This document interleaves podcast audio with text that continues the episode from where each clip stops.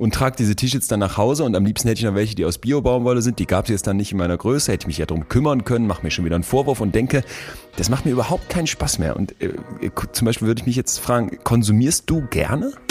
Aber die Vorfreude, und alte Sprichwörter stimmen ja eigentlich immer, Vorfreude ist die schönste Freude. Und wie schön ist der Weg dahin. Und guckst du da nochmal an, guckst du da noch. Und statt in diesem Jahr kaufst du es dir einfach vielleicht äh, im nächsten Jahr oder Ende nächsten Jahres. Und zweitens sind selbst Leute, die dann wie ich vermeintlich dem allem abgeschrieben haben, ja trotzdem in der Lage, ihren Status nach außen darzustellen und sich die ganze Zeit zu vergleichen. Und du willst Kontrolle und so. Ne? Aber das ist der Sinn. Dies loslassen, da liegt's. Und Konsum heißt eben äh, das Gegenteil von loslassen. Betreutes Fühlen. Der Podcast mit Atze Schröder und Leon Windscheid.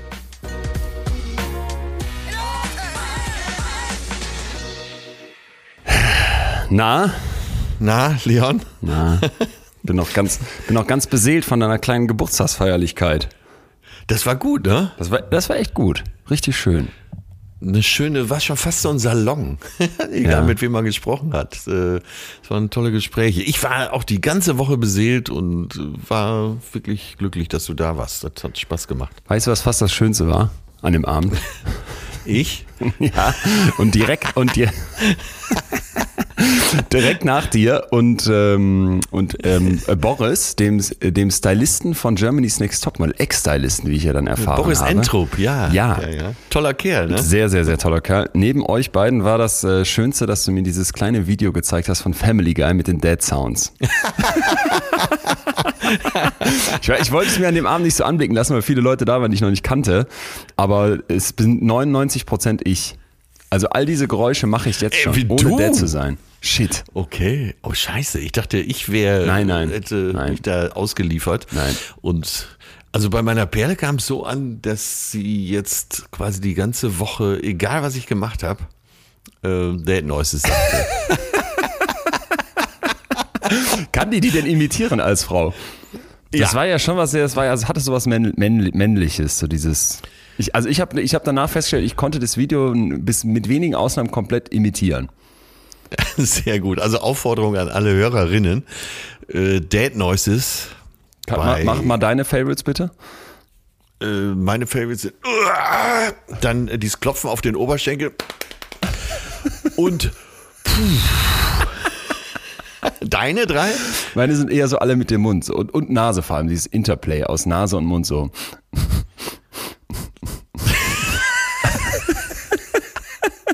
Oder auch bei mir besonders beliebt mit der Zunge aus dem, aus dem Backenzahn so ein Schmatzgeräusch, irgendwie so, als würde man was rausholen, weißt du, Achtung. Und noch so ein,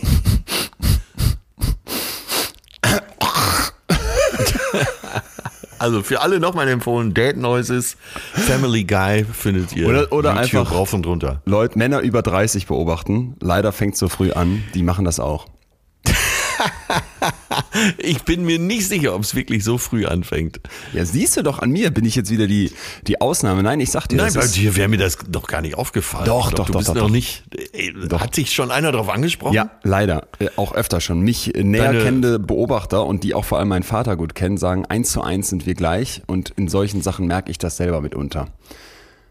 Und da sind wir wieder beim Shaming, ne? was ich da den äh, jungen Männern so Absolut. ab 30 zugeschrieben habe. Absolut. Dass man sich für alles schämt, um Himmels Willen. Ja. Nee, ich, ich stehe zu meinen Dead Noises und mach die auch. Ist mir, ist mir dann egal, wenn ich irgendwo alleine sitze. Ja, also. Wie ist denn außer Shame heute Morgen deine Befindlichkeit? Äh, gut, gut, gut, gut. Ich muss ähm, äh, hier doch noch einen, Scha einen Charmoment loslassen, denn wir haben inhaltlich einen Fehler gemacht, äh, wie wir hier korrigiert wurden. Das ist fantastisch. Und zwar Ja. er hat uns eine, wenn ich es richtig sehe, ja, Grundschullehrerin aus der Fr- Zebra Franz Klasse in Bonn Duisdorf geschrieben, dass Zebra Franz die Buchstaben schon immer gerappt hat, weil er einfach cool ist. So schreibt sie. Da hat uns also jemand f- falsch informiert, dass Zebra Franz erst aufgrund von Corona rappt und mal wieder so eine Falschinfo, wo man denken könnte, das blöde Corona-System ist an allem schuld. Nein, Zebra Franz rappt schon immer. Das hat nichts mit potenziell plosiven Geräuschen und äh, Viren zu tun. Ach, da haben wir uns unsere Welt mal wieder erklärt. Ne? Mhm, ja. Sonst geht's, sonst geht's mir super. Ich war, Du warst viel auf Tour die ich war letzten viel Tage, auf Tour ne? die letzten vier Tage.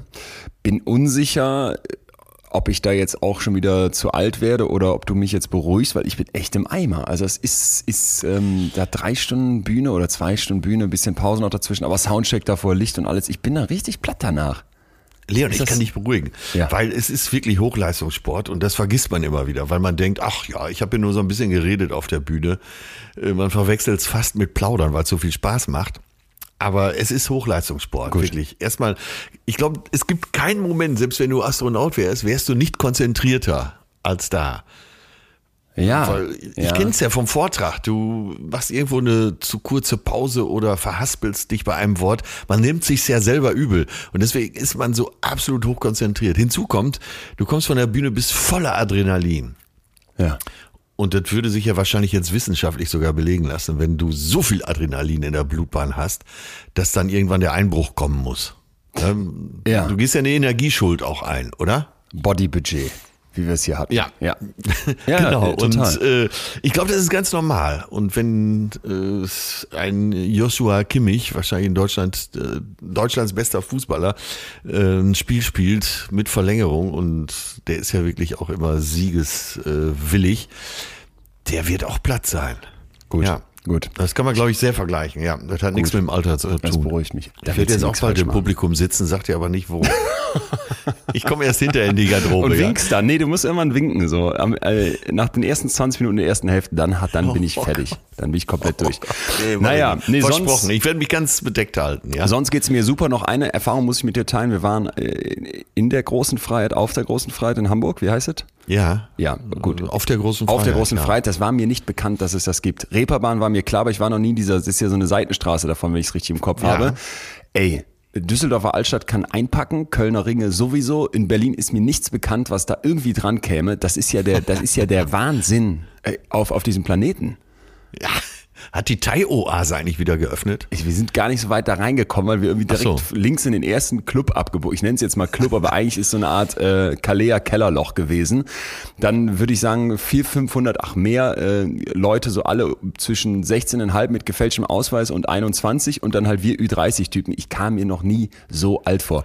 Und dann haben, die, Gott. Haben die nur so Musik gespielt, weißt du, so Trap und EDM und ich kannte nichts und alle anderen kannten es, wie immer dieser Moment. Und dann das Krankste war noch, dass sie dann irgendwann mal so einen Spice Girls Song gespielt haben, wo ich dachte, yes, jetzt kommt unser Party-Moment. Den haben die nach 30 Sekunden wieder abgebrochen, weil den keiner kannte. Und dann ist mir klar geworden, äh, was für uns 90er Songs waren, als wir studiert haben, das ist für die Leute heute 2010er Musik. Also, äh, was für Ich habe mir gerade Trap aufgeschrieben, wobei ich sicher bin, dass es hier drauf und runter läuft den ganzen Tag. Aber egal. Nee, ey, ich, also, und dann habe ich mir mal die kurze die Mühe gemacht, das muss ich noch mit dir teilen, die äh, 2010er Charts anzugucken. Geboren um zu leben von Unheilig. Alors Rondance, Wacker Wacker von Shakira, Memories von David Guetta, TikTok von Kesha, ey, wo ich mir so, und Disco Pogo von Frauenarzt und Moneymark, wo ich so dachte, wenn das jetzt deine Retro-Songs sind, das, was mir dieses wertvolle, dieses schöne, dieses nostalgische Gefühl der großartigen komponierten 90er-Songs besorgt, wenn das jetzt deine nostalgischen Songs sind, ey, dann tust mir richtig leid. Und so war das da in diesem Laden. Oh Gott. Ja, ähm, die treuen Hörer werden so eine Tendenz wiedererkennen von letzter Woche. Da kamst du gerade von diesem Fusion Ersatzfestival. Ja. Da hast du eigentlich genauso gesprochen. Ey, Behält die Welt denn jetzt nur noch Demütigungen für dich bereit? Ja, das ist das. Das ist das echt. Das war diese, wie diese wirklich äh, pointierte Beobachtung, dass jenseits der 30, da hört das alles auf. Tja, ja, egal. Mir geht's ja Nein, sonst du gut. brauchst jetzt so Schriftsteller wie entweder Big Beder, äh, die so den Trost in deinen Jahren finden, oder eben äh, Welbeck, natürlich auch Franzose, neue französische Schule, die dir sagen, dass sowieso alles sinnlos ist. Okay. Und in beiden findest du Trost. Ja? Ich werde mich da reinfuchsen. Wie, aber wie läuft's denn bei dir? Was ist denn dein Gefühl heute? Du sagst alles super. Oder? Äh, Och, du- wirklich seit Wochen, nein, seit Monaten, gefühlt seit Jahren mal ein ruhiges Wochenende gemacht. Nicht verabredet, einfach so Zweisamkeit genossen und war saugut. Schön. Ich bin topfit, fühlt sich auch irgendwie schräg an, aber Ich werde mich dran gewöhnen müssen, weil meine Freundin trinkt ja nicht mehr. Das heißt, ich dadurch auch früher ins Bett. Und sie hat jetzt Samstag schon den tollen Satz gesagt, was machen wir heute? Gehen wir ins Kino oder betrinken wir dich heute Abend? Hatte ich so auch noch nie gehört. Nein, betrinken wir dich ist ja total schön. Das ist Dann eine hatte ich aber- schöne Formulierung. Ja, dann ein Getränk und dann hatte ich schon keine Lust mehr. Alleine ist scheiße. Und da sieht man, ne, echter Gesellschaftstrinker. Ja. Eigentlich geht's mir mehr um die Gesellschaft als um das Getränk. Das ist total so. Das Oder klingt nicht? doch gut, ne? Klingt gut, klingt es beruhigend. Gibt, gibt ja auch die heimlichen Säufer. Aber darüber will ich ja gar nicht reden. Ich, also ich fühle mich gut, habe mich äh, schon wieder gefreut, dass die Woche losgeht. War, komme gerade vom Friseur, falls es irgendjemand interessiert. Aber der Türke, zu dem ich gehe, neuer Rekord unter 10 Minuten. Hast Ich du das auch, ja wenn es beim Friseur so lange dauert? ja, und dann geredet werden soll. Oh. Nein, pass auf, ich komme rein, nix los, klar, Montagmorgen. Er ruft nur, geimpft. Ja. Und dann ging es auch schon los. Ja, Ja. Nach zehn Minuten stand ich wieder auf dem Bürgersteig. Hammer, Hammer. Hammer. So liebe ich das auch. Geil. Und was hat's gekostet? 8 Euro. Äh, nee, nee, nee, wir sind in Hamburg. Ja, okay, Also, stimmt. Stimmt. Ich glaube, Hamburg ist mittlerweile teurer als München. Das, ist, das gibt es nicht. Wir waren äh, gestern Morgen frühstücken in einem Café und dann ähm, habe ich gesagt, ja Moment, hier so bei der Abrechnung, äh, das Brot mit Avocado und so, das, äh, das steht doch noch für so und so viel in der Karte. Nee, wir haben erhöht. Ach so, jetzt kann ich den Preis auch ruhig sagen, weil Ja. wir ja wissen, wie teuer alles ist. Also auf Avocadobrot mit Hummus und Tomate und so weiter, dir läuft schon wieder Wasser Reden wir über zusammen. eine Scheibe Brot oder? eine Scheibe geröstetes Brot. So, Ja. Hummus, Avocado, Mhm. obendrauf noch ein pochiertes Ei, ein bisschen nett angemacht. Äh, kostete sonst 18 Euro, jetzt 21. Nein. Ja. Nein. Ich dachte jetzt so gerade, boah, ich, ähm, 6 Euro wäre mir schon zu teuer. Wahrscheinlich sagst du jetzt irgendwie sowas Richtung 10. 21, wo gehst du da hin? Ja, das ist ein Selber hipper schuld. Laden, ne? Ja, ja. Ja, Ich absolut selber schuld. Tschüss. Aber äh, wo sonst dann so äh, Roter Baum und vielleicht noch angrenzend Eppendorf, ist es mittlerweile in Eimsbüttel auch schon so teuer. Krass. Ey, ich weiß, ich weiß nicht, wer das alles bezahlen soll. Aber jetzt kommt's. Rappelvoll der Laden. Ja, und ja. ich war der, Ja. der Einzige, der noch ein einigermaßen erkennbares Butterbrot gegessen hat. Äh, Die anderen essen ja alle Bowls. Ja. Oder Pancakes. Ja, und wir kommen ja gleich sicher noch auf das Thema. Aber äh, wo war die Stelle, als es plötzlich hip wurde, aus dem Napf zu essen wie ein Hund? Ja, oder äh, Haferflocken, denn nichts anderes ist es, habe ich letztens gelesen, als Porridge zu verkaufen. Und dann ist es, glaube ich, pauschal einfach so 30 Prozent teurer. Ja. Und dann äh, sind noch Heidelbeeren vielleicht drin. Da, ab da wird's äh, Unbezahlbar. Wenn Chiasamen draufkommen, muss ein Privatkredit brauchst einen. Kleinkredit, ja. Gott, ey.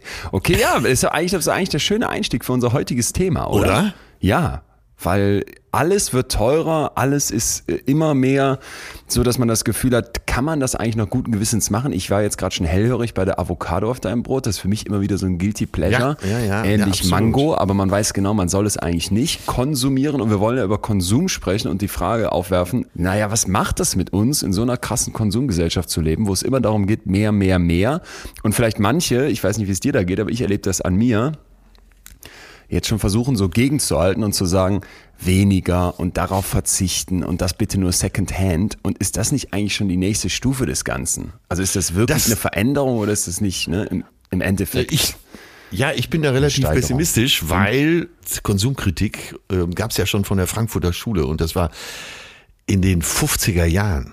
Das, äh, also sie haben das alles schon vorhergesagt. Aus heutiger Sicht wirkt das einfach wie Fatalismus. Das ist jetzt 70 Jahre her.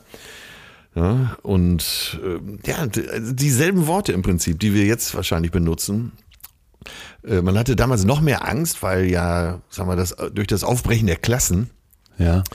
eben die Idee da war, äh, dass die Klassen sich dadurch befreien und äh, alles etwas gleicher wird. Aber hier Adorno zum Beispiel als äh, einer der großen Schreiber der Frankfurter Schule hatte schon echte Bedenken, dass der Arbeiter dann irgendwie paralysiert wird und gar nicht mehr über das System nachdenkt, sondern einfach nur noch äh, zum nächsten Konsum hechten will. Deswegen, ähm, also ich will jetzt auch nicht zu weit gehen und äh, auch keine Kri- Systemkritik üben, aber ich glaube, das verhält alles, weil ja Konsum irgendwo auch Identität ist. Ja, ja, total. Und da kommen wir sicher gleich noch drauf. Da, da müssen wir ganz bestimmt zu kommen. Ich frage mich jetzt gerade, weil du diese zeitliche Komponente reinbringst, die ich total interessant finde direkt. Wie war das denn für dich jetzt, sagen wir mal einfach vor 30 Jahren?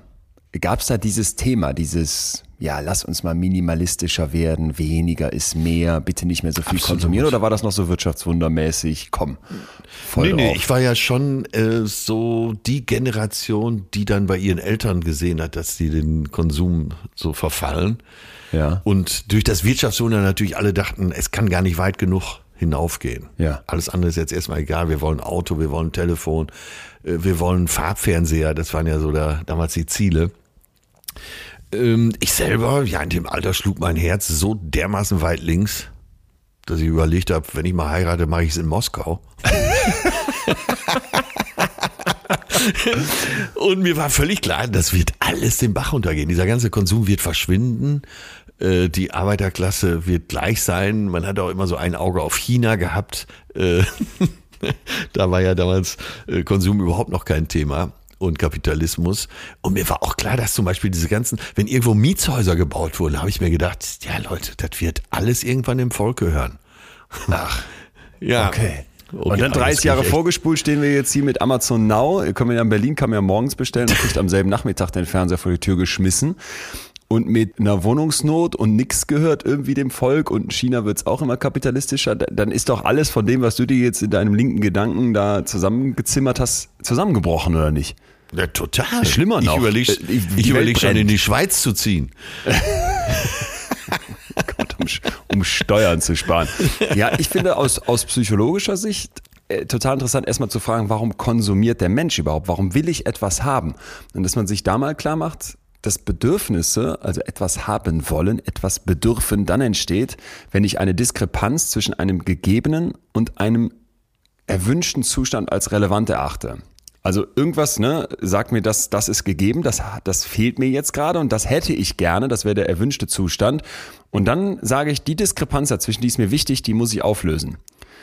So, und dann gibt's interne und externe Auslöser von solchen Bedürfnissen, weil wir laufen ja jetzt nicht einfach rum und haben das Bedürfnis, SUV zu fahren. Ne? Und wir haben vielleicht ja. auch nicht einfach so das Bedürfnis, Essen in uns reinzuschaufeln, sondern irgendwas löst das ja aus. Zum Beispiel Hunger oder eine schlau gemachte Werbekampagne, die mir sagt, SUV fahren in der Stadt wäre eine total gute Idee. Solche internen Auslöser können dann zum Beispiel Persönlichkeitsmerkmale sein. Bin ich extrovertiert? Bin ich vielleicht eher materialistisch? Das können aber auch vergangene Konsumerfahrungen sein. Was hat mein Hirn für Erfahrungen gemacht? Was habe ich schon gelernt? Oder zum Beispiel auch mein Lebensstil. Zum Beispiel Gesundheit ist mir wichtig oder eine, eine hohe Freizeitorientierung. Und bei den externen Auslösern haben wir, glaube ich, auch alle direkt was vor Augen, nämlich natürlich Werbung, Marketing, aber auch räumliche Nähe ne? und gesellschaftliche Einflüsse, zum Beispiel in welchem Sozialsystem lebe ich oder was für Statussymbole sind hier relevant in meiner Nachbarschaft. Ja, das kannst du ja an der Werbung auch schon ablesen. Ne? Ja. Wenn du früher noch eine Werbung hattest, ähm, da, ist, da war ja ein echter Bedarf da. Du hast ja eben schon so die Nachkriegsgeneration angesprochen. Und äh, einen Fernseher zu haben, ist ja oder war zu der Zeit echter Bedarf, um mhm. sich Informationen zu beschaffen. Mhm. Ein Auto, um äh, möglichst weite Strecken zurücklegen zu können. Heute ist es doch eher so, nimm mal allein die Werbung. Die sagt nicht, das brauchst du, sondern die sagt, genieße bewusst. Ja. Achte auf die Umwelt. Ja. Um den Aspekt auch mal mit reinzunehmen. Ne? Ja. Das ist ja gerade das Thema. Achte auf dich selbst. Kauf markenbewusst. Kauf keine Marke. Kauf billig. Kauf teuer. Kauf dich glücklich. Schränk dich ein damit, äh, selbst mit Schränk dich ein, äh, arbeitet die Werbung ja zurzeit. Ne? Mhm. Und da siehst du mal, dass, es, dass das ganze Feld ja etwas diffiziler geworden ist. Ne? Und du willst ja sicher irgendwann darauf hinaus, dass die Werbung uns eben auch erzählt, was wir brauchen. Äh, das wird ja sicher gleich ein großer Bereich sein. Aber erstmal, äh, wie ich eingangs schon sagte, ist es natürlich auch eine Identität. Ja. Also die, die größten Auswüchse sind dann vielleicht bei den Autos, wenn man sagt, äh, dieser SUV passt zu mir. Dieses Riesenteil, was ja absurd ist. Natürlich ist es absurd, aber äh, es drückt dich natürlich auch aus, ganz klar. Ja. Auch Kleidung drückt dich aus. Wie du kommst gegangen, so wirst du empfangen. Die zweite Haut, sagt man ja auch. Ähm, jetzt bist du jemand, bei dem erkennbar nicht so viel Luxus im Spiel ist, weil du für dich einfach auch, äh, ich weiß nicht, entschieden hast oder einfach äh, deine Lebensauffassung ist, dein Mindset, ich brauche das alles nicht. Aber für andere Persönlichkeiten, und das schließt ja an das an, was du eben sagtest, für andere Persönlichkeiten ist das sehr wohl wichtig. Ja, und da aber wieder der Punkt, wo ich dann an den, an den Selbstzweifel komme und mich eben frage, ist das nicht einfach die nächste Stufe im Schweinesystem, die ich dann bestreite, nämlich dass du sagst, ja, weniger, ne, minimalistisch, aber äh, bitte ein Pulli dann auch von Patagonia, weil es nachhaltig gemacht, ne, ah, kostet 80 Euro der Pulli, ich hätte mir früher nie einen Pulli für 80 Euro gekauft, kaufe ich mir dann heute, weil ich genau weiß, in den Kreisen, in denen ich dann bin, kommt das cool an, wenn dein Pulli irgendwie besonders nachhaltig gemacht ist oder eben dieses Patagonia-Logo drauf ist. So, Ja, äh, ja. Ich, ist das jetzt besser? Im Zweifel überhaupt nicht. Und bin ich jetzt irgendwie dann, dann toll, weil ich keinen Luxus nach außen darstelle, aber zum Beispiel in einem, in einem, in einem mit, mit, mit vielen Quadratmetern wohnen wollen würde oder sowas und hoffe, dass ich das irgendwann kann? Keine Ahnung, auch nicht gerade gut. Dann fahre ich das vielleicht nicht im Auto rum, aber will das zu Hause stehen haben. Naja, es vor allen Dingen, äh, es gibt ja auch so Werbelügen, wo man denkt, äh, man handelt noch ökologisch. Ja. Die Avocado zum Beispiel. Ne? Also jetzt nicht mehr, aber bis vor ein paar Jahren hast du doch gedacht, ach Mann, ich tue hier Gutes, unterstütze noch südamerikanische Bauern und so. Wenn du an gleicher Stelle Kaviar gegessen hättest, da hätten sich damals schon gesteinigt. ja, zu Recht natürlich. Ja, Oder nimm total. den Diesel. Der Diesel galt bis vor drei, vier Jahren noch als äh, umweltschonend. Das Ja. war das Argument. Ja? Eben auch der Autoindustrie, der Werbung in der Autoindustrie. Klare Lüge. Aber wir wussten es ja gar nicht besser. Geil. Ich höre jetzt zunehmend so die, so eine Kritik äh, von den Berlin-Hipstern an Koks. Äh, Thema Fusion nochmal kurz, ne? dass nämlich die Ja. Idee ist, dass das extrem umweltschädlich ist, wie das hergestellt wird, transportiert wird und so weiter. Und ich Ja. glaube auch dann im Urin, in den Flüssen und sowas, die um diese Festivals rum sind, sich danach so erhöhte Werte und sowas finden. Okay, so. Aber einfach alleine, dass jetzt schon bei Koks so über diese Idee nachgedacht wird, ist das nachhaltig? Mir schwebt so ein Roman vor, so ein, so ein lustiger Roman von irgendwie so einem abgewrackten Typen, der versucht, Bio-Koks in Berlin herzustellen. Weißt du? das, das, so weit sind wir, dass du halt sagst, okay, du hinterfragst das alles. Und ich persönlich merke bei mir, früher habe ich die vollen Tüten von Pick und Kloppenburg in Düsseldorf, da bin ich immer gerne hingegangen, mit so einem Ja. Rabattheftchen noch, ne, äh, Richtung Weihnachtszeit. Das war ein tolles Gefühl, dann diese großen Tüten nach Hause schleppen. Da Ja, wollte, wollte eben. irgendwie immer jeder wissen, und was hast du gekauft? Zeig mal. Heute, heute ist das das Gegenteil. Ich, brauch, Ja. ich brauchte letztens weiße T-Shirts, brauchte ich. Und ich habe drei Stück gekauft. Und es macht mir nicht nur keinen Spaß, sondern es fühlt sich sogar schlecht an. Also, ich gehe Ja. da, geh da nicht befriedigt raus, ganz im Gegenteil. Ich habe natürlich längst keine Plastiktüte mehr, sondern pack das in meinen The North Face nachhaltig gekauften Rucksack und trage diese T-Shirts dann nach Hause und am liebsten hätte ich noch welche, die aus Bio-Baumwolle sind. Die gab es jetzt dann nicht in meiner Größe, hätte ich mich ja drum kümmern können, mache mir schon wieder einen Vorwurf und denke, das macht mir überhaupt keinen Spaß mehr. Und äh, zum Beispiel würde ich mich jetzt fragen, konsumierst du gerne? Ja, schon. Okay. Also jetzt nicht exzessiv, aber so hin und wieder. Das i-Tüpfelchen war, glaube ich, vorletzte Woche. Ich in so einem kleinen, äh, die Läden, die einen dann umgeben, ne? so kleine Läden, die, wo dann vielleicht die Verkäuferin auch erkennbar äh, total öko ist, da hast du ja schon ein etwas besseres Gefühl. Da stehen da Das diese im, im Moment sehr angesagten Vescha-Schuhe. Ah, ich dachte, die heißen Vecha. Okay, Vecha, ja.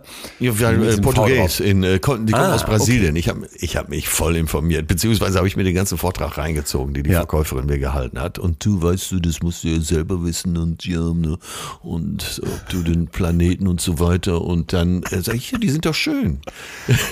Ähm, ja, das ist, äh, das, das sind vegane Schuhe von Vescha. Und äh, ähnlich wie du habe ich gedacht, ach so, äh, Vescha, mhm, wusste ich nicht. Dann nachher nochmal nachgegoogelt, ja, Brasilien, wird hauptsächlich in Brasilien hergestellt. Ich weiß gar nicht, entweder hat sie mir, äh, sind aus Maisstärke oder aus Bambus. Ich weiß es nicht mehr ganz genau. Äh, was ist denn mit nicht veganen Schuhen? Sind die aus Hackfleisch oder was? Die sind natürlich aus Leder. Ach so, okay. Ja. Ja, gut. Ja. Aber Moment mal, so ein popeliger Sneaker von, sag ich jetzt mal Adidas oder Nike, der ist ja nicht aus echtem Leder.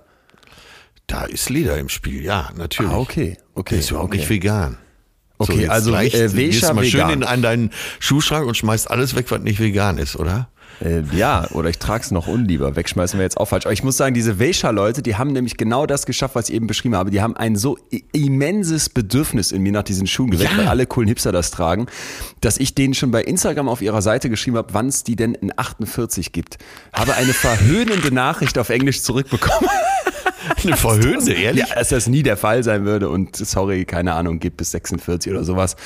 Und ähm, war dann richtig Diskriminierung. diskriminiert Also, ich und kämpfe traurig. für dich. Kämpfe bitte mit für mich und die anderen Großfüße dieser Welt und dachte, es ist schon aber auch andersrum krass, dass ich jetzt, wenn ich diese Schuhe an hätte, mit all den anderen Hipstern um mich herum und ich sage jetzt immer dieses Wort, aber so ist es. Wenn ich mir meine Freundeskreise angucke, jeder ist bestrebt darin, nach draußen auszudrücken, wie leer die Wände zu Hause Ja. sind und wie aufgeräumt man ist. Und ja, für dieses Regal hier aus dem Second-Hand-Land, die so alte Regale wieder aufbereiten, habe ich jetzt natürlich 1500 Euro bezahlt. Aber es ist halt Ja. auch nur ein Regal, das kauft man sich ja einmal fürs ganze Leben. Das ist ja denn, das ist ja die neue Art von Konsum. Da habe ich meine Wäscher-Sneaker an, am besten in 17 Farben irgendwie da stehen und fühle mich besser und bin doch genauso schlecht.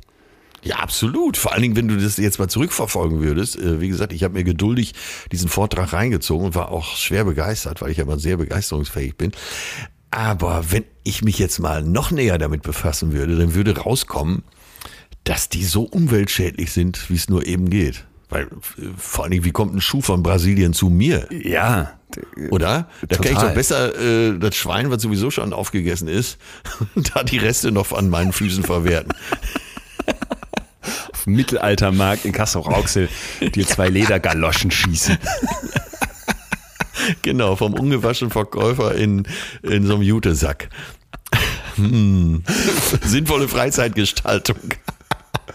Nein, aber also ich muss wirklich sagen, ich sitze da zunehmend und das merkst du ja auch durch, das hatten wir schon bei der Sinnfolge, Sinn des Lebens und, und merke, dass dieses Konsumthema mich richtig, richtig angeht. Und das ist aus psychologischer Sicht natürlich total interessant, weil es unter anderem zum Beispiel die Social Comparison Theory gibt, dass ich die ganze Zeit soziale Vergleiche eingehe und gucke natürlich, okay, meine Besitztümer stehen in Relation zu anderen, auf die ich einfach gucken kann und habe dann die ganze Zeit das Gefühl, alles klar, habe ich jetzt genug, ne? Habe ich, brauche ich mehr?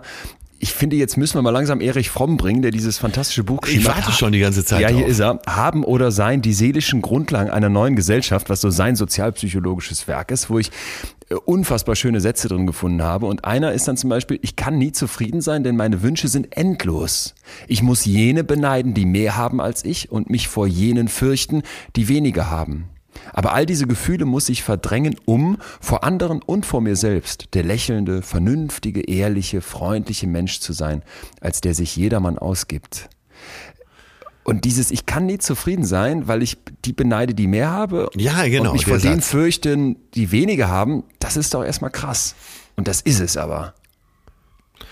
Ja, jetzt kannst du ja froh sein, äh, in einer Zeit zu leben, wo du ja, nicht nach deinem Äußeren total beurteilt wirst.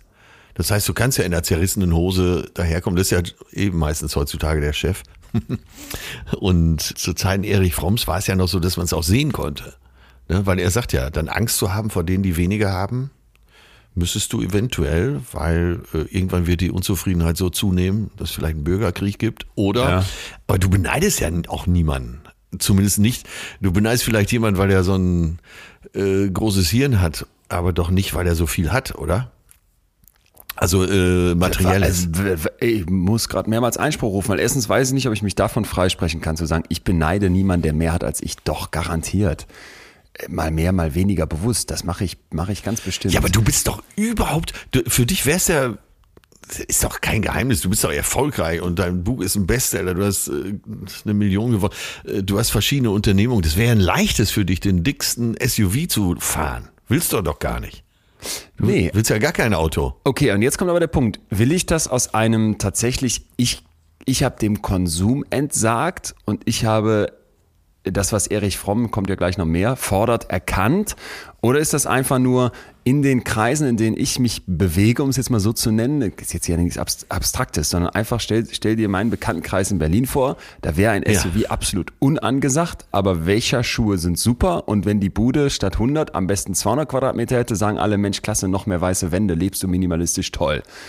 So, Ja. ich glaube überhaupt nicht, dass ich da, dass ich da, dass ich da ein Stück weiter bin, indem ich. Ach, du meinst, weil äh, die Freiwilligkeit bei dir ist gar nicht zu 100 Prozent gegeben. ja, und Sondern weil, dieses, du dich sozial anpassen willst. Und weil ich glaube, dieser minimalistische Lebensstil oder dieses reduzierte, gerade auch nach außen dargestellt reduzierte, ist noch nicht das wirkliche Verständnis. Ich habe da einen Artikel gefunden, da sage ich dir gleich was zu in der New York Times, der hat mich umgehauen. Aber erstmal will ich noch einen anderen Punkt aufgreifen, ja, ja. weil du gerade gesagt hast, na ja, jetzt läuft jemand in der zerrissenen Hose rum und man kann gar nicht mehr sehen von außen, was jetzt da verglichen werden könnte, wie das noch zu Zeiten von Erich Fromm war, als der Reiche einen teuren Anzug hatte und der Arme, weiß Ja, ich nicht was, ja. eine zerrissene Hose. Aber denk jetzt bitte mal dran, und das glaube ich, schafft sich der Mensch immer und immer wieder, weil ihm dieses soziale Vergleichen extrem wichtig ist, damit er weiß, wo er steht, an den Laden, wo du dein, deine Scheibe Brot für 21 Euro kaufst. Jeder, der da mit einer zerrissenen Hose sitzt, ist völlig klar, was der hier darstellt und wie der sich mit anderen vergleicht, die sich hier nicht hinsetzen können oder vielleicht ne, äh, nur ein kleines Wasser trinken können. Ja, ja. So, und ich glaube, dieses Wegkommen von den ganz einfachen Statussymbolen, erstens sind wir da noch lange nicht, weil ganz viel, es werden ja mehr SUVs zugelassen als jemals zuvor. Und es gibt Das ganz viele Leute, die sagen, mir sind die fetten Marken mit den dicken Logos auf dem Pulli wichtiger als jemals zuvor. Ja. Und zweitens sind selbst Leute, die dann wie ich vermeintlich dem allem abgeschrieben haben, ja trotzdem in der Lage, ihren Status nach außen darzustellen und sich die ganze Zeit zu vergleichen. Ja, vor allen Dingen ein wichtiger Punkt, den wir haben unter den Tisch fallen lassen, ist der, äh, du, du hast dich bewusst dafür entschieden. Exakt. Das ist nochmal Exakt. ein Unterschied zu demjenigen, der es gar nicht kann. Exakt. Ja? Nicht Ganz können ist sicher. was anderes als nicht wollen. Ja. Jo. Ja, ja. Genau. Und wir fühlen uns ja auch gut damit, mit diesem Understatement. Nichts anderes ist es ja. Ne? Ja. Da irgendwo äh, aus dem Napf zu essen mit einem Löffel. Haferschleim, was früher die armen englischen Bauern essen mussten, Porridge. Das ist heute cool. Ja, äh, also ne, äh, vielleicht gehen wir mal da. Das finde ich nämlich eigentlich ist, also für mich ist das auch der Knackpunkt in dem Moment, Ja, wo du nämlich genau. sagst, okay, so ein gewisser Sockelbetrag an Einkommen, sagen wir mal, der ist jetzt da. So deine äh, nötigsten Bedürfnisse sind erfüllt, ne, dass du sagst, ey, ich bin hier nicht, dass ich, dass ich auf den letzten Euro gucken muss und ich muss nicht putzen gehen, um den Hartz-IV-Satz aufzustocken oder habe am Ende des Monats einfach nicht genug Kohle, Ja. um, um mir was zu kaufen. Und deswegen sind hier meine Wände weiß oder deswegen steht im Kinderzimmer kein äh, ganz wenig Spielzeug, wo dann vielleicht der, der reiche Hipster sagt, oh, das ist aber minimalistisch, klasse, toll. Äh, wenn wir diesen Sockel überschritten haben, so dass wir sagen, okay, ich habe einen gewissen Freiheitsgrad in dem, wie ich mein Geld ausgebe, dann finde ich, wird es spannend in dieser konsumistisch geprägten Welt, wo es immer mehr, höher, weiter, schneller noch sein soll, zu fragen, ist denn dieses Minimalismus-Ding, was uns da vorge vorgelebt wird, die Lösung. Und für mich macht den Einstieg dazu mal wieder die Marie Kondo. Du erinnerst dich, das ist diese Ja. Aufräumfrau mit Ja, eigener ja. Netflix-Doku, die uns erklärt, hör mal, ent, entledige dich all dieser Dinge, die dir un, die unnötig sind, ne, minimalistisch wenig. Diese Frau, einfach mal googeln, betreibt einen Webshop. Und zwar gibt es da die Rubrik As Seen on Netflix. Und in dieser Rubrik, wie man es auf Netflix gesehen hat, kann man Sachen kaufen. Pass auf, zum Beispiel ein Finding Balance Tool. Das ist so eine Metallgabel. Ich weiß nicht, was die kann. Sieht so ein bisschen aus wie so eine Wünschelrute. Und ein kleiner Quarzkristall. 75 Ja, ja. Dollar. Oder fünf so kleine Holzkisten, die man ineinander stapeln kann, wo du das Gefühl hast, gibt's bei einer Nunana für 7 Euro, kosten hier 55 Dollar. Äh, Oder, oder so ein kleiner Metallkorb, wirklich maximal 3 Euro in der Herstellung und wahrscheinlich 6 Euro wert. Im Verkauf kostet hier 50 Dollar. Also selbst diese Frau, die uns erklärt, oh ja, weniger und schmeiß weg und ent, entledige dich der Dinge, die Königin des Minimalismus, verkauft mir dann in meinem Online-Shop Gegenstände für ein minimalistisches Leben. Und ich glaube, das ist ein bisschen äh, mal versinnbildlicht, wo wir gerade stehen. Aber du, äh, ich als Laie würde jetzt sagen, du kannst doch alles schon an der, äh, die wirst du jetzt begrüßen oder nicht, die an der Maslow'schen Bedürfnispyramide ablesen. Ne? So, und der Konsum geht ja erst los. Was würdest du sagen? Wo fängt der Konsum an? So, da, dass du dich ernähren musst und was trinken musst, ist klar. Dass du irgendwo eine Sicherheit brauchst äh, und eine Angstfreiheit ist auch klar. Äh, dann kommen die sozialen Bindungen. Ja. Das kostet auch noch kein Geld. Und dann geht's doch los. Oder nicht? Kommt die Anerkennung und die Wertschätzung in Richtung Genau. oben dann die Aber bei, bei den unteren drei Stufen äh, passiert das doch noch nicht, oder? Stimmt, ganz, ganz guter Punkt. Da passiert das augenscheinlich vielleicht erstmal noch nicht, aber wenn wir ehrlich sind, wird uns ganz an vielen Stellen vorgegaukelt, dass das eben doch dazugehört. Weißt du, wenn du mich jetzt fragen würdest, brauchst du fünf Kisten, um da deinen Stuff reinzupacken, könnte ich ja sagen, ja, das gehört für mich zur Grund- und zum Existenzbedürfnis, weil ich brauche halt ein aufgeräumtes Badezimmer. Um Ja. überhaupt wohnen zu können. Das für mich hat nichts mit Anerkennung oder Wertschätzung, geschweige denn mit Selbstverwirklichung zu tun. Da tue ich so, als wäre Thema Bedürfnis, wir hatten sie auch eingangs schon, die geweckt werden. Da tue ich so oder irgendwas in meinem Kopf vielleicht auch Aber das ist doch auch ein Bedürfnis, Als wäre es ein oder Bedürfnis. Ja, aber ist das jetzt ein Bedürfnis wie Essen? Nein. Naja, vielleicht eben eine Stufe dann höher. Aber äh, ja, um vernünftig zu leben, musst du ja irgendwie die Wohnung bewohnbar machen, oder nicht? Ja, natürlich. Dazu gehört natürlich aber nicht das äh, teure Sideboard von, was weiß ich, Rolf Benz oder wie sie alle heißen.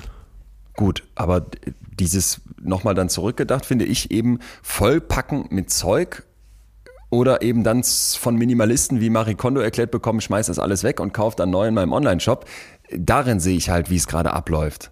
Ja. Weißt du, diese Wäscherschuhe, die hättest du ja nicht gebraucht. Du hast ja tausend Schuhe. Ich brauche Ja, die auch nicht. Ich absolut. habe auch tausend Schuhe, die trage ich noch nicht auf. Aber weil man mir jetzt sagt, oh, vegane Schuhe wären besser als welche, wo irgendwie Leder drin ist, ziehe ich all die Lederschuhe, die ich da stehen habe, nicht mehr an und hole mir jetzt die. Da, das ist für mich so die, die Beschreibung dessen, wo wir gerade mit, dem, mit unserem Konsumverhalten stehen. Wir haben vielleicht irgendwie begriffen, mehr, mehr, mehr ist ein Irrweg. Aber haben wir Ja. das wirklich begriffen? Oder haben wir uns nur ein neues Meer geschaffen?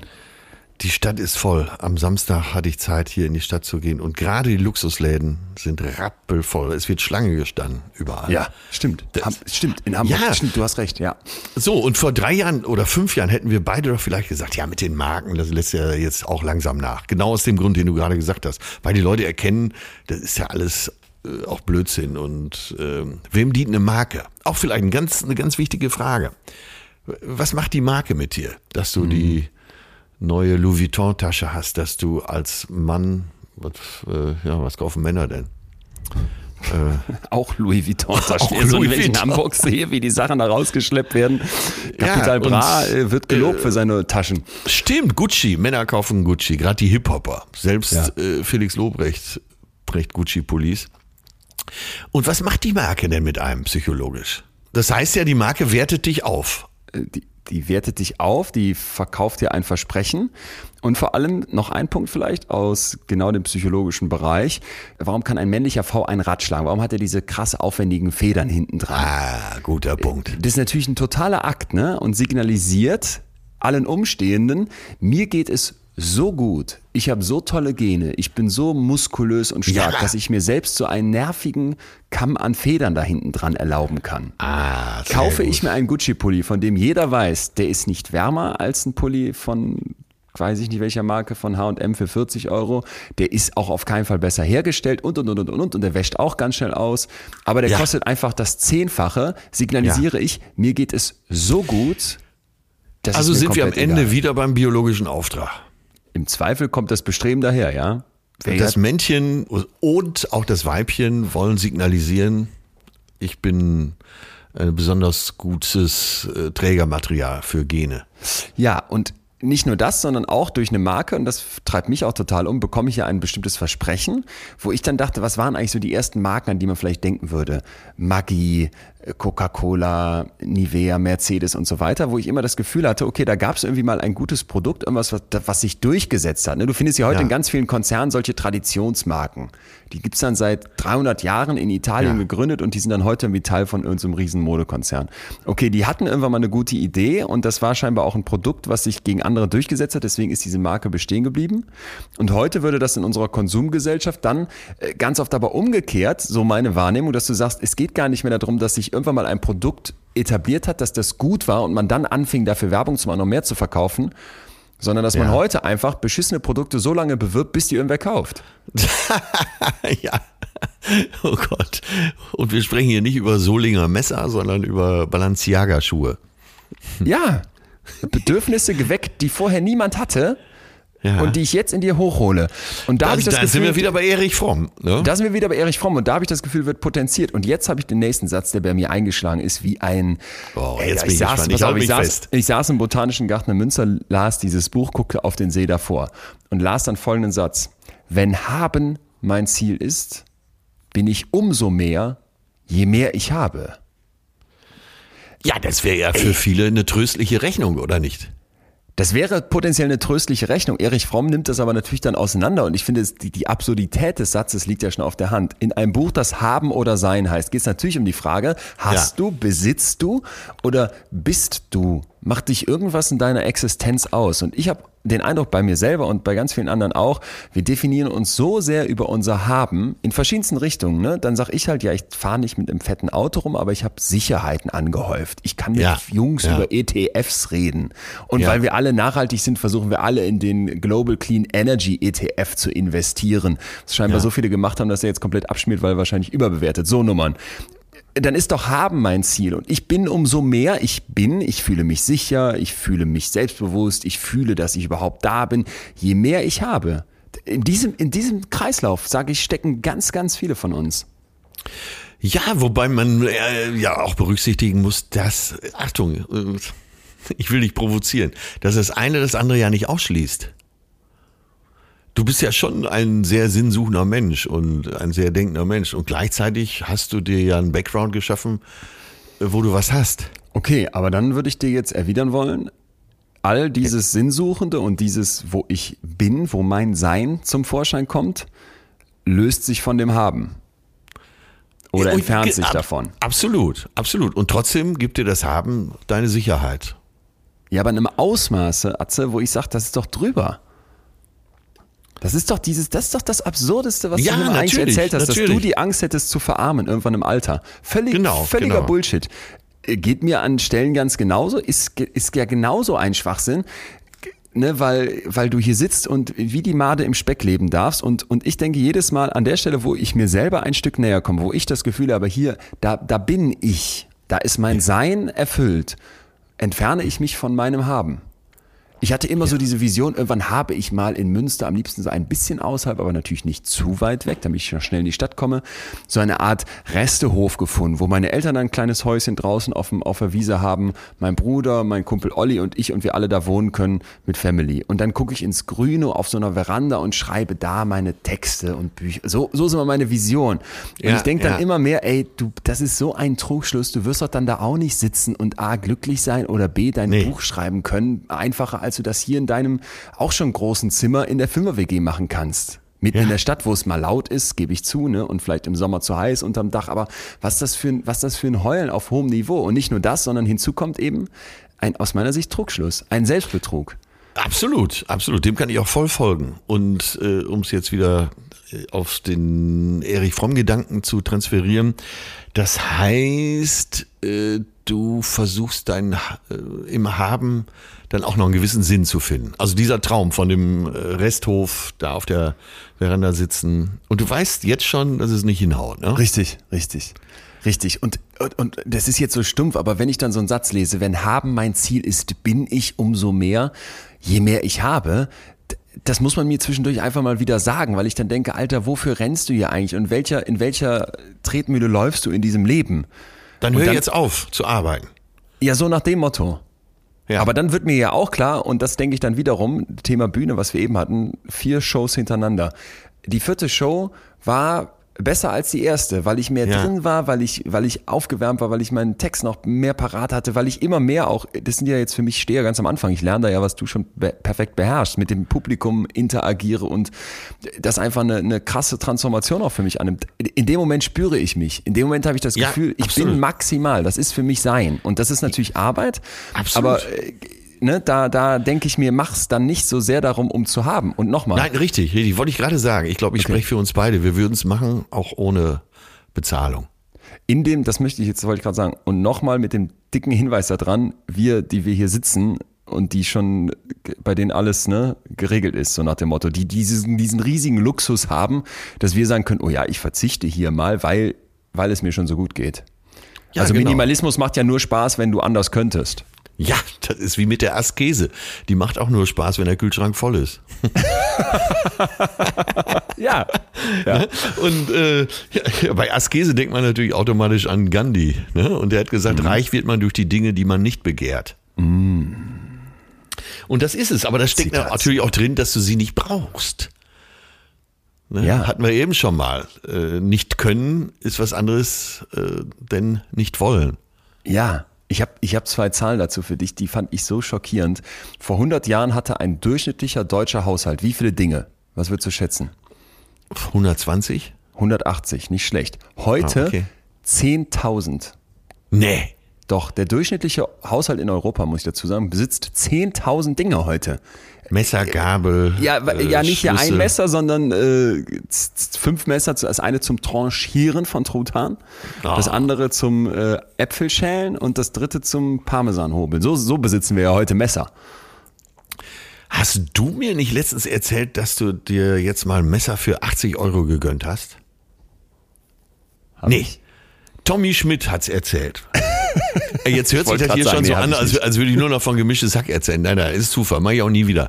Tommy Schmidt hat erzählt, so, er käme jetzt in das Alter, also dieselbe Story, die du auch immer erzählst, ah, 32, hm, wird demnächst 33. Und ich merke es daran, ich gönn mir jetzt schon mal Sachen, hat er gesagt. Ich habe mir jetzt, weil ich so gerne koche, ein Messer für 80 Euro gegönnt. Ja. Und ich habe gedacht, es gibt gute Messer für unter 500 Euro. Nein, aber, nein, nicht, dass ich, nicht, dass ich mir jemals ein Messer für 500 Euro gekauft hätte. Ne? Aber äh, klar, mein Umfeld, Ja. äh, die sind ja auch so äh, äh, überwiegend mein Alter. Was schenken die mir zum 50. Geburtstag? Tatsächlich so ein, so ein Messer, äh, wahrscheinlich von ähm, aus Kill Bill oder so. Auf Ja. jeden Fall so, so ein Messer, so, ich weiß gar nicht, hundertfach gefaltet und wieder geschmiedet für 500 Euro. Ja. So was soll ich denn mit so einem, ich weiß überhaupt nicht, was ich mit dem Messer soll. das führt jetzt dazu, nicht dass ich, rausholen. ja, das führt aber dazu, dass ich hier jetzt stehe mit einem 500 Euro Messer und Zwiebeln schneide. Geil. Ne? Ja, weil Fleisch Das spielt ja ist eine keine ganz Rolle neue mehr. Erfahrung, ne?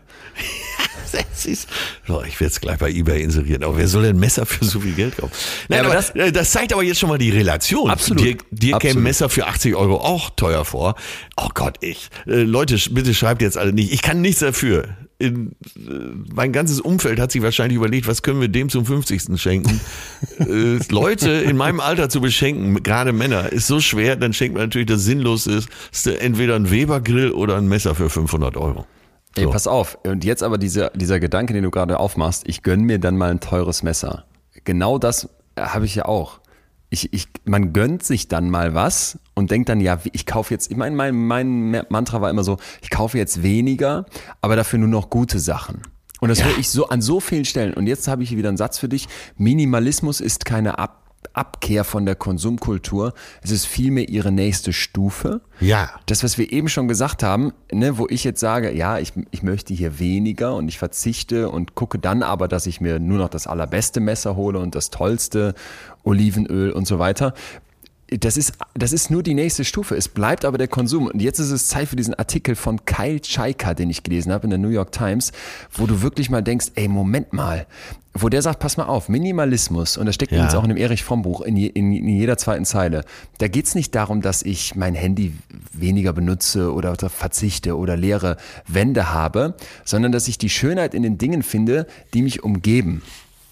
Und der hat gesagt, er ist komplett durchs, durch die ganze Welt gereist, von Texas bis nach Kyoto und hat immer wieder diese Idee gefunden, ja, okay, minimalistisches Leben ist überall in, aber es ist komplett abgerückt von dem, was ursprünglich mal die Ja. Idee war, wie das laufen soll. Weil man jetzt halt diese Boxen kauft von Marie Kondo und eben Ja, ein teures ja. Messer sich gönnt und am Ende die Bude wieder komplett über den Konsum bestimmt ist. Ja. Und die Idee kommt übrigens äh, aus der Kunst, das fand ich ganz interessant, Minimalism von Richard Wallheim in den 60er Jahren, wo Ja. er ein, ein äh, Buch geschrieben hat, äh, The Minimal Art, und halt eben gezeigt hat, dass es da Künstlerinnen und Künstler gab, die Sachen gezeigt haben, die so, die einfach nur in sich waren. Also Ja. t- Ja, zum Beispiel, ja. Ne, irgendwie, du st- nimmst einen Raum und stellst da einfach nur einen Stuhl rein Ja. und sonst nichts. Wo die Leute natürlich erstmal wie immer bei Kunst am Anfang geschockt sind und am Ende aber die Idee war, du, du hast einfach einen minimalen Content, du hast ein, ein Ding vor dir und musst aus dem Ding heraus etwas ziehen. Und dann, Ja. und jetzt kam der Clou, sagt er, mein ideales Konzept kommt aus dem Japanischen vom Minimalismus und ist durch die Philosophie entstanden. Und zwar Mono No Aware ist so die Übersetzung davon. Und das ist die Idee, dass die Schönheit in den Dingen, die vergänglich sind, liegt. Also, dass du zum Beispiel sagst, Minimalismus wird immer so mit dieser Idee verkauft, dass das ein Zustand ist, den du irgendwann erreichst. Jetzt sitze ich auf meiner Veranda und gucke ins Grüne. Jetzt habe ich nur noch teure Messer, dafür aber nur noch drei Stück da liegen. Jedes kostet 500 Euro, aber dafür brauche ich ja, ja, genau, auch kein genau, genau. weiteres Messer. Ja. Mein Badezimmer ist komplett aufgeräumt, weil ich genug Marie Kondo Boxen habe. Und der sagt jetzt nein. Minimalismus ist ein Prozess, den ich jeden Tag wieder refreshen muss, auf, aufwerten ganz muss. wichtiger, jeden Tag aufs Neue, ja. Und dann hat er ein, ein Zitat noch in Praise of Shadows von einem japanischen Novellisten, der sagt, wir sehen die Schönheit nicht in dem Ding selbst, sondern in den Mustern seiner Schatten, dem Licht und der Dunkelheit, dass dieses okay. Ding Ja. gegenüber anderen Dingen kreiert. Also im Prinzip zu sagen, es, es geht gar nicht darum, dass ich das habe, besitze, sondern dass im Zweifel auch einfach nur ich etwas beobachte und dann dadurch eine Zufriedenheit daraus ziehe, wie mit dieser minimalistischen Kunst. Ja, Ne? ja, und und das, ja. das, musste, das musste ich erstmal checken, dass ich nicht sage, ah, Minimalismus ist dann irgendwann ein Lebensmodell, das ich erreicht habe und dann bin ich minimalistisch und zufrieden, weil ich nicht mehr konsumiere, sondern dass ich grundsätzlich eine völlig andere Sichtweise darauf brauche. Und Ja, das, also das war für mich, ja, weiß ich nicht, war für mich ein, ein krasser Gedanke irgendwie so. Ja, Ja, das- vorne nicht auf dem Radar. Es spricht total zu mir. Ja? Weißt du noch, vor einer Woche im Überschwang habe ich dir doch hier so eine Art Liebeserklärung gemacht. Äh, Wo kam ich her? Von der Alster. Ich hatte auf der Parkbank gesessen und mal wieder einen perfekten Moment erlebt. Ja. Ja, und das ist es. Das ist es. Ich habe übrigens mehrere Leute danach angesprochen, dass sie ähm, charmant fahren fanden, wie, wie schwierig ich damit klarkam, was du da gesagt hast. also wie, wie schwer mir das fiel, das anzunehmen. So. Ja, du hast mehr oder weniger weggebügelt. Du wolltest, du wolltest Platz für die Wissenschaft. Ja. So habe ich es gedeutet. Heute, heute muss es ein bisschen, heute wird es, wie wir schon merken, glaube ich, an der einen oder anderen Stelle philosophisch, künstlerisch, literarisch und ich muss jetzt noch was aus dem Frommen reinbringen. Ja, da müssen wir unbedingt. noch mal einmal das Hirn anstrengen. Aber ich fand das so schön. Der hat so fantastische Gedichte immer, die der nutzt und Ja. kontrastiert die. Da hat Ja. er hier einen Tennyson, einen äh, englischen Dichter und kontrastiert den dann zu einem japanischen Dichter, uralt. Und sagt folgendes, der englische, englische Dichter schreibt, Blume in der geborstenen Mauer. Ich pflücke dich aus den Mauerritzen. Mitsamt den Wurzeln halte ich dich in der Hand. Okay, ich sehe eine schöne Blume und pflück die raus. Ja. Und jetzt kommt der japanische Dichter dagegen. Ja. Ich, ich lese das jetzt mal auf Japanisch vor, es sind nur ein paar Wörter, das klingt so schön. Yoko mireba natsuna hanasaku kakine kana. Wahrscheinlich völlig falsch ausgesprochen. Heißt aber auf Deutsch, wenn ich aufmerksam schaue, sehe ich dich. Wenn ich aufmerksam schaue, sehe ich die Natsuna an der Hecke blühen.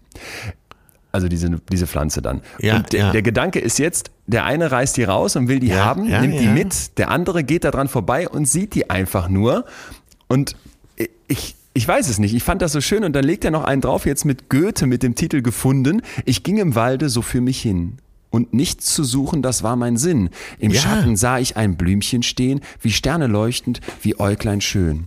Ich wollte es brechen, da sagt es fein, soll ich zum Welken gebrochen sein? Ich grub's mit allen, den Würzlein aus, zum Garten trug ich's am hübschen Haus und pflanzt es wieder am stillen Ort. Nun zweigt es immer und blüht sofort mit der Idee, dass Goethe jetzt die beiden anderen Gedichte kombiniert. Ne? Ich reiß das Pflänzchen Ja, nicht raus ja, und hab's ja, dann und so.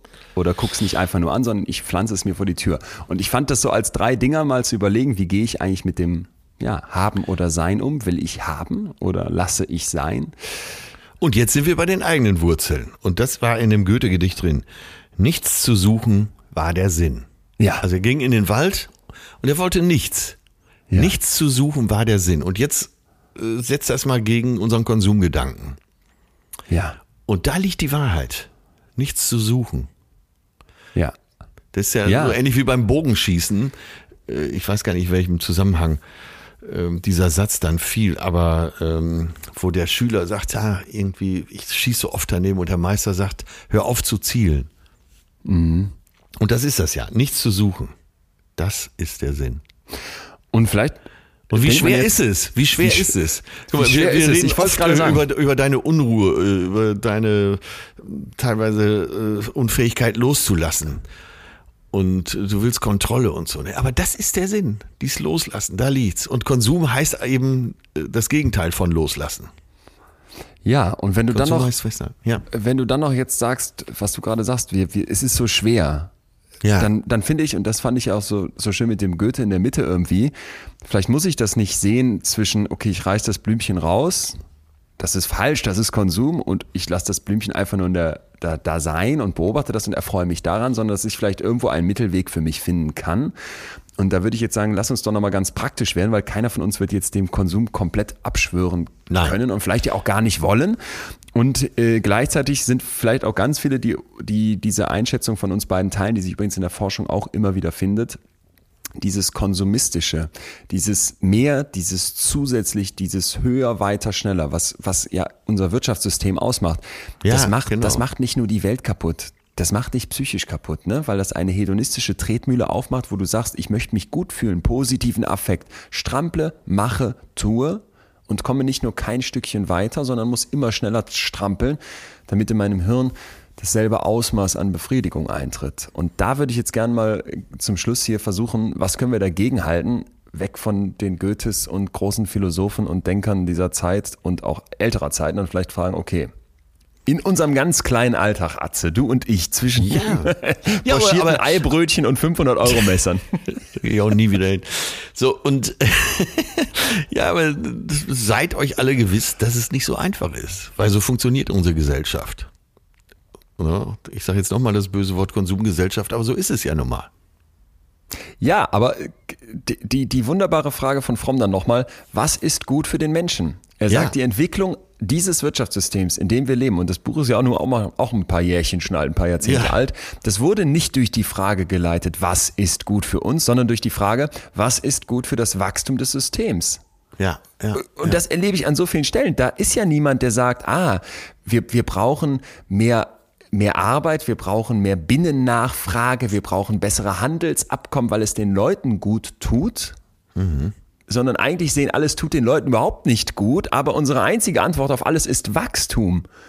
Stell dich jetzt mal hin im politischen Diskurs, gerade bei der Bundestagswahl, vielleicht auch erkannt, und schlage vor, hey, wenn wir ganz ehrlich wären, Leute, falls wir diesen Planeten noch Ja, retten ja, wollen, ja, wird es am Ende wahrscheinlich nur mit Verzicht gehen. Ne? Wir können auf Technologien hoffen und wir können hier ein bisschen nachbessern und da nachschrauben und vielleicht haben wir ein bisschen mehr Solarenergie. Aber ganz ehrlich, irgendwann müsste man auf was verzichten. Und das wird eine riesige soziale Frage, weil, wie es in unserem Schweinesystem ist, müssen wahrscheinlich erstmal die verzichten. Nicht nur. Cola und der Rest kann auch weiter rumfliegen und heizen, weil der die teuren Preise bezahlen kann. So, okay, aber wenn man ganz ehrlich runterbrechen würde, müsste man, finde ich, sich heute hinstellen und sagen, Leute, wir müssten wahrscheinlich weniger. Wir müssten verzichten. Und, und dann noch vielleicht, wenn man. ja, und zwar das- nicht freiwillig. nicht, nicht an vielen Stellen vielleicht nicht freiwillig, aber wenn man erklärt bekäme, das ist für dein Hirn wahrscheinlich gar nicht so schlecht. Das ist für Ja. die Psyche der großen Masse wahrscheinlich ein totales Balsam. Dann finde ich, hätten wir doch eine ganz neue Argumentationsstruktur, als wir die aktuell in unserem Wirtschaftssystem haben. Absolut. Das, äh, allein wenn du diese Worte sprichst, äh, spürt man ja eine gewisse Entspannung. Und darum geht's ja auch. Alles andere setzt sich unter Druck.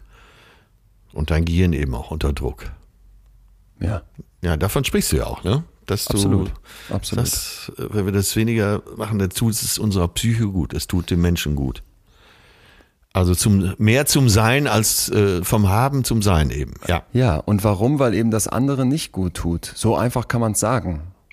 Dinge Ja. anhäufen, im Marie Kondo Shop shoppen, sich Entrümpelungsbücher reinziehen, jetzt, wie heißen die, Wächer, Wächerschuhe kaufen in neuen Farben, weil damit ich die Lederschuhe nicht mehr anziehe, die noch völlig okay im Schrank stehen, weil ich mich dann noch besser fühle. Das ist es eben nicht, das ist es eben nicht, weil du brauchst immer mehr. Du musst die, die Dosis immer weiter hochschrauben. Ich denke an Helen Mayberg, diese Hirnforscherin, von der habe ich Ja. schon mal erzählt. Die hat mir das ja so beschrieben. Du, du kaufst dir dann den Gürtel und dann kaufst du die Sneaker noch dazu und merkst ganz schnell, das hat jetzt nicht gereicht, ich brauche nochmal Sneaker und so weiter. Und meinte, das ist eben dieser Zirkel in unserem Hirn, der immer wieder diesen kurzen Dopaminkick braucht des Konsums und der dann wie bei jeder Droge eine Erhöhung der Dosis fordert, damit du überhaupt noch dich so fühlst wie beim ersten Mal. Ja, Bums. Ja, ja, Tja. ja. Und wir sind immer im Bereich, wenn wir äh, künstlich Dopamin erhöhen, äh, in, immer im Bereich der Sucht und der Droge. Ne? Vor allem der Gewöhnung. Ja. der, ne, der Toleranzentwicklung, wie man das bei Abhängigkeiten nennt. Ich werde toleranter gegenüber der, der, des Stoffes, den ich da konsumiere. Ja, und dann brauche ich mehr. damit meine Toleranz wieder überschritten ist und ich überhaupt wieder was spüre. Und dann habe ich doch eigentlich jetzt den perfekten Zirkelschluss zum Erich Fromm nochmal. Dann versuche ich durch das Haben ein Sein zu erlangen, indem ich mich dann eben wahrnehme. Und das, tja. Ja, jetzt so ein paar Tipps, die man meiner Meinung nach und deiner wahrscheinlich auch relativ leicht umsetzen kann. Ja, vor allem vielleicht nicht mit dem äh, Bestreben, das wollen wir ja immer gerne, dann die riesige Veränderung jetzt und sofort, morgen möchte ich der Minimalist sein, sondern vielleicht mit dem Hintergedanken, das ist ein Prozess und minimalistisch sein oder leben ist kein Zustand, sondern etwas, wofür ich immer wieder was tun muss. Und wahrscheinlich kriege ich auch mein Leben ja jetzt gar nicht komplett um 180 Grad gewendet, was ja vielleicht auch gar nicht sein muss, sondern vielleicht Ja, kann ich ja. bestimmte Dinge vornehmen, damit ich etwas mehr sein und vielleicht etwas weniger haben abhängig bin. Ja, und über, übersetzt vielleicht ähm, etwas schon mal die Richtung korrigieren. Vielleicht Jo. äh, kommt Ja. ja. da der Spaß und darum geht's ja auch. Dass man denkt, oh, das war's jetzt. Und da wäre zum Beispiel mein erster Vorschlag, mehr Erlebnisse und weniger materielle Güter kaufen. Äh, ja, jetzt kommt wieder meine Bank an der Alster und genau so ist es. Äh, bevor ich jetzt nochmal in die Stadt gehe und da noch den schicken Pullover, die neuesten Schuhe entdecke, könnte ich ja zum Beispiel auch an der Elbe spazieren gehen oder Ja. irgendwo in den Wald und hätte vielleicht abends sogar das bessere Gefühl. Das ist jetzt nur so ein kleines Beispiel, aber äh, Erlebnisse kann man, ja, die meisten guten Erlebnisse kosten kein Geld.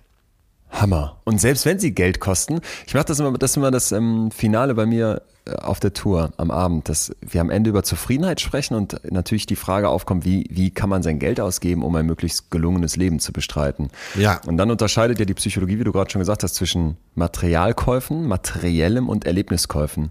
Ja. Und das riesige Problem am Materialkauf ist natürlich dieses, du fährst eine 30 Meter Yacht in Monaco in den Hafen und dann parkt irgendein Arschloch 31 Meter neben dir oder du kaufst dir wie ich einen Flachbildfernseher und dann kommt dein WG-Mitwohner und sagt, ich habe aber einen größeren und dem Moment ist dein Glück komplett wieder weg und dann brauche ich in der hedonischen Tretmühle das nächste Ding, um mich wieder glücklich zu fühlen. Und da ist es tatsächlich viel geiler, wenn man sein Geld für Erlebnisse ausgibt und es gibt da, da verschiedenste Untersuchungen, eine möchte ich dir mal erzählen, äh, weil ich die selber mal ausprobiert habe. Du nimmst ein weißes Blatt, Ja. da malst du einen großen Kreis drauf und schreibst ich rein. Das bist Ja. du jetzt. Ja. Und dann sollten die Leute in dieser Studie hingehen und dann als nächstes Käufe aus den letzten fünf Jahren da drauf notieren.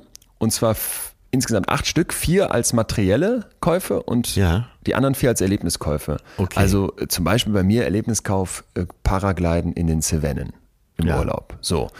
Äh, typischer Materialkauf für mich, der Stuhl, auf dem ich gerade sitze, habe ich bei eBay Kleinanzeigen mir so ein Eames-Chair geschossen, für 180 Euro gebraucht, riesen Glückskauf, aber ist halt ein Ding. Und dann soll man gucken, wenn man seinen Ich-Kreis hat, wie nah schreibt man diese Sachen da dran jeweils. Also wie fühlst du Ah, dich? okay. Ja, zu- ja, ne, ja, ja, ja, verstanden. in Bezug Toll. auf diese Käufe. Sehr, Und das sehr ist geil. total interessant zu sehen, was dann eben bei dieser Studie rauskam, dass die Leute nämlich im Schnitt bei diesen Erfahrungen deutlich mehr Bezug zu ihrem Selbst sehen als bei den dinglichen Käufen. Mhm. Und das fand ich, äh, fand ich wirklich schön, weil der Thomas Gilowitsch, der Forscher dahinter, sagt, unser Leben ist eben die Summe aus Erfahrungen. Das, was dich ausmacht, Ja.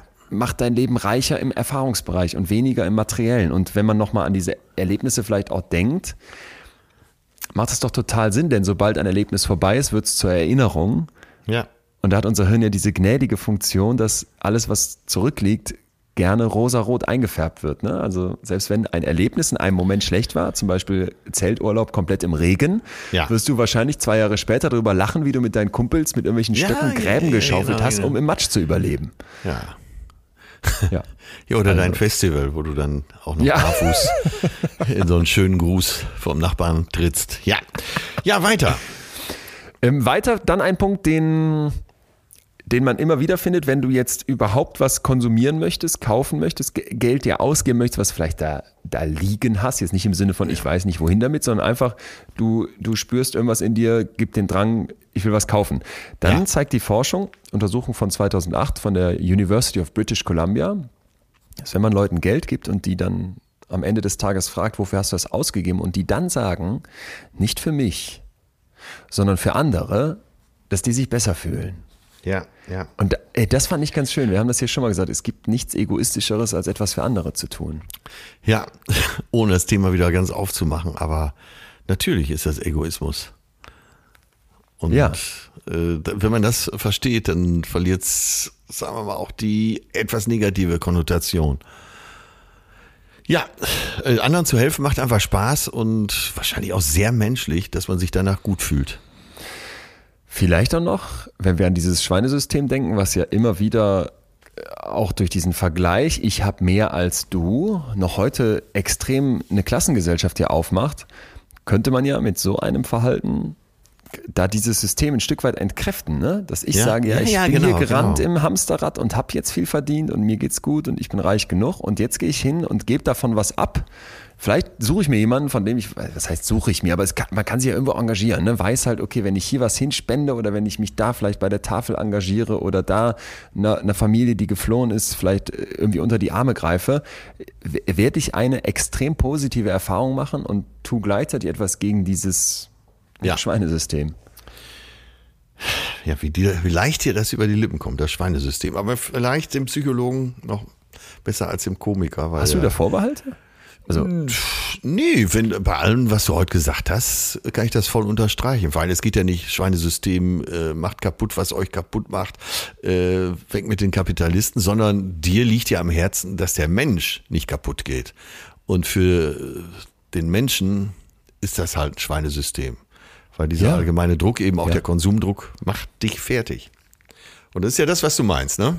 äh, genau, es profitiert eine kleine, kleine Gruppe davon, besonders, in besonderem Ausmaße und die denken dann, ja super, Egoismus und mehr und schneller, höher, weiter äh, hilft mir, lass uns das befördern, ich habe was davon, wenn das weiter so gedacht wird und dann verkaufen wir Wachstum als die große Lösung für alles, aber aus psychologischer Sicht ist es, wie gesagt, einfach falsch, selbst für die wenigen, die da glauben, davon zu profitieren. Genau, auch denen tut's nicht gut. Euch tut es nicht gut. So. Jeff Bezos, falls du zuhörst, es wird dir nicht gut tun, noch mehr Sachen zu kaufen oder noch mehr Geld anzuhalten. Ey, das ist tatsächlich so jemand, äh, auch Elon Musk, so toll, die ihre, ihr Leben da gestaltet haben. Ich möchte ums Verrecken nicht mit denen tauschen. Nein, nein, nein. Auf gar keinen Fall. Ey, siehst du, und das ist ein gutes Beispiel. Wenn ich hier äh, durch Hamburg fahre mit meinem äh, alten Fahrrad und fahre so in die verschiedenen Stadtteile, da fühle ich mich solchen Leuten völlig überlegen, weil ich denke, ihr habt überhaupt keine Zeit dafür. Schön, ja. ja, Das ist echt schön. ja, Hammer. ja, ja, ja. Ach ja. Ah. ähm, lass mal noch weiter gucken, was man machen kann. Hast du noch was auf dem Radar? Äh, ja, den, ach, auch ganz praktisch, den Konsum hinauszögern. Du, f- ne, wir haben ja Verständnis und machen es ja selber, dass wir uns Dinge wünschen, die wir dann vielleicht irgendwann auch kaufen. Ja. Aber die Vorfreude und alte Sprichwörter stimmen ja eigentlich immer. Vorfreude ist die schönste Freude. Und wie schön ist der Weg dahin? Und guckst du da nochmal an, guckst du da noch. Und statt in diesem Jahr kaufst du es dir einfach vielleicht äh, im nächsten Jahr oder Ende nächsten Jahres. Dann Ja. hast du noch eine schöne Vorfreude und noch Geld gespart. Hammer. Ja, sehr schön. Hat ja auch mit Achtsamkeit zu tun. Hat total das damit nur, zu tun. by the way, ja. Ich habe noch einen Punkt, der so ein bisschen an dieses Erlebnisse kaufen anknüpft, nämlich frag dich mal detaillierter, was eigentlich für zeitliche Auswirkungen durch deinen Konsum entstehen. Ja, Also, ne, kaufe ich mir jetzt ein, ein total fettes Haus, mal überspitzt gesagt, und bin dann die ganze Zeit mit beschäftigt, dass das gestrichen werden Ja, muss und der ja. Rasen gemäht und Ja, die ja. Regenrinne leer gemacht. Oder habe ich irgendwie vielleicht jetzt nochmal überspitzt dagegen das kleine Tiny House, wo ich sage, komm, äh, ne, da streichen wir einmal am Sonntag alle im Garten dann den Bauwagen neu und fertig. Also äh, es gibt da so Hammer-Dokus bei, bei YouTube, kann ich nur jedem ans Herz legen, mal einfach reinzugucken. Ich weiß, ich wohne ja auch nicht im Tiny House und ich würde das wahrscheinlich auch nicht hinkriegen. Und im Winter, wenn die da auf ihrem Campingplatz durch den Schnee stapfen müssen, um zum Klo zu kommen, denke ich auch, boah, da hört der Spaß auf. Aber wenn du diesen Leuten zuguckst, Vielleicht hört der Spaß Lebensmodell haben, auf. vielleicht hört der Spaß auf. Ja, die Frau, die das, die da lebt, hat gesagt, das ist das Einzige, was sie richtig nervt. Okay, gedacht, okay. Das wird mich auch nerven.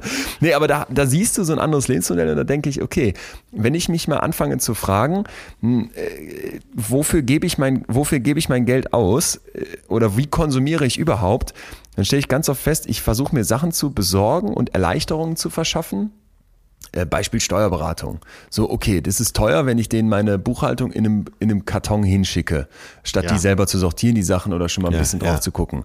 Dann denke ich mir, ich spare Zeit, dann kann ich mehr arbeiten, kann mehr Geld verdienen und dann den Steuerberater bezahlen. Und in, die, in solchen Zirkeln sind doch ganz viele von uns gefangen. Und wenn du dich mal natürlich. fragst, äh, wie, wie gebe ich eigentlich mein Geld aus und was für eine Nutzung der Zeit entsteht daraus, naja, dann könntest du vielleicht sagen, okay, jetzt ins Restaurant mir das leisten können, wäre schön. Heute Abend was mit Freunden zu kochen, wäre mehr Aufwand, aber am Ende ja vielleicht viel schöner. ja, wenn du es erzählst, klingt's schon gut. Und deswegen glaube ich, dass es einfach richtig ist. Ja, ja, ja, absolut. Ich unterschreibe. Schön. was haben wir noch? Haben wir da was? Ja, ein Punkt ist, dass wir uns alle versuchen, so tausendfach abzusichern. Betrifft mich ganz besonders, wo du dich ja schon schlapp lässt, wenn ich sage, ich habe äh, Angst zu verarmen. Mm, ne, ich baue mir die Sicherheit noch ein, baue mir die Sicherheit noch ein. Und wenn ich drüber nachdenke, ist es Blödsinn. Ich schüttel selber mit dem Kopf, weil, äh, ja. Und das ist eben auch, das bezieht sich auch auf die Größe, auch zum Beispiel der Wohnung. Ja, dann, ach, dann habe ich da noch Platz, dann kann ich da noch einen Schrank hinstellen und so weiter. Wir beide kennen das vom Tourneeleben. Du liegst in irgendeinem Hotel-Doppelzimmer und denkst manchmal, also jetzt spreche ich jetzt für dich, ohne dass ich es weiß, aber manchmal denke ich dann, ach, würde mir im Prinzip sogar reichen. 100 Prozent. Letztens noch gedacht. Ja? Ja. Die sind okay. ja auch so schlau aufgebaut, solche Hotels, dass da jeder ja. Quadratmeter genutzt ist und das Badezimmer ist irgendwie schön dann, und, aber kompakt. 100 Prozent. Letztens noch gedacht. Ja. Diese braucht man eigentlich mehr. Ja, und eben auch die anderen Sicherheiten, die man einbaut, ne? Ja. Ja, du hast vollkommen recht. Und das ist ja auch, es ist ja auch eine Konsumhaltung, gegen alles und jeden abgesichert sein zu wollen mit der Rechtsschutzversicherung und mit, weiß ich nicht, Lebensversicherung. Ausbildungsversicherung für Kinder, die es noch gar nicht gibt und so.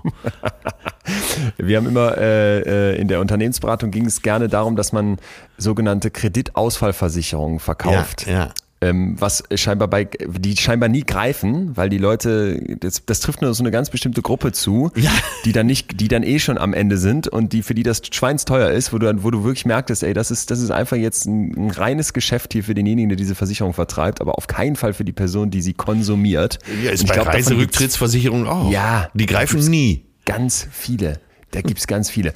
Und das ist, das ist ein schöner Punkt, weil äh, wenn ich da manchmal mich frage, was würde mir jetzt am Camping gefallen, ja. dann ist das ja nicht, dass ich da jetzt zum Klohäuschen laufen muss, ja. sondern dass, es, dass ich mir mal zumindest ein Gefühl gebe, könnte ich denn auch mit weniger klarkommen. Und das bekomme ich da manchmal. Dann fahre ich zwar wieder zurück in meine, in meine schicke Bude und fühle mich wohl und bin froh, dass ich wieder eine Dusche habe, eine eigene. Aber so zwischendurch dieses Eskapismus-Ding mal rauszugehen ja. und zu merken, ey, und ich möchte jetzt ein letztes Mal sagen, an der Stelle natürlich aus dem riesigen Luxus heraus, den, den wir leben dürfen, fühlt sich das dann für mich zum Beispiel gut an. Das, das schließe ich hier noch an, dass man zwischendurch mal rausbricht aus dem, was man alles abgesichert hat und guckt, wie tief könnte ich eigentlich gehen in den Lebensstandard ja. und wäre dann damit vielleicht auch noch zufrieden. Und das machen wir, finde ich, nie.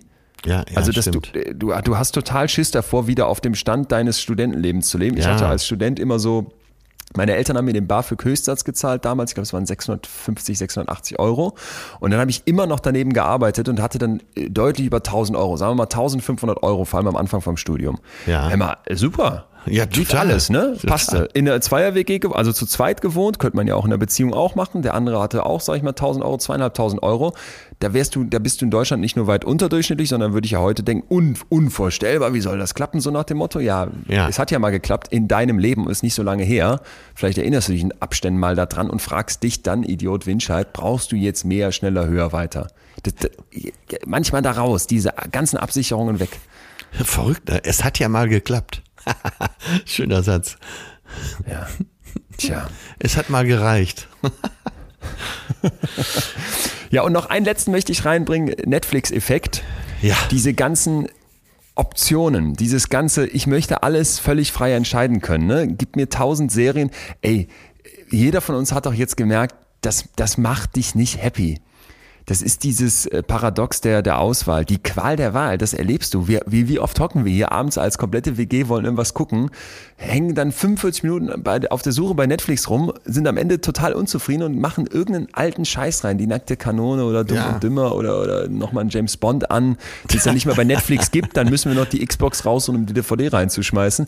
Und dann denkst du dir, ey, äh, das ist dieses Auswahlparadox, ne, dass ich mir hinhalte, maximale Freiheit, maximale Optionen offen halte Ja. und am Ende dadurch komplett unzufrieden werde. Da gibt es eine super spannende Studie, ganz zum Schluss muss ich noch sagen, wo man Leuten Bilder gegeben hat, also so Kunstdrucke mussten die sich kaufen und manche Ja, durften, die ja. wussten, ich darf die wieder umtauschen.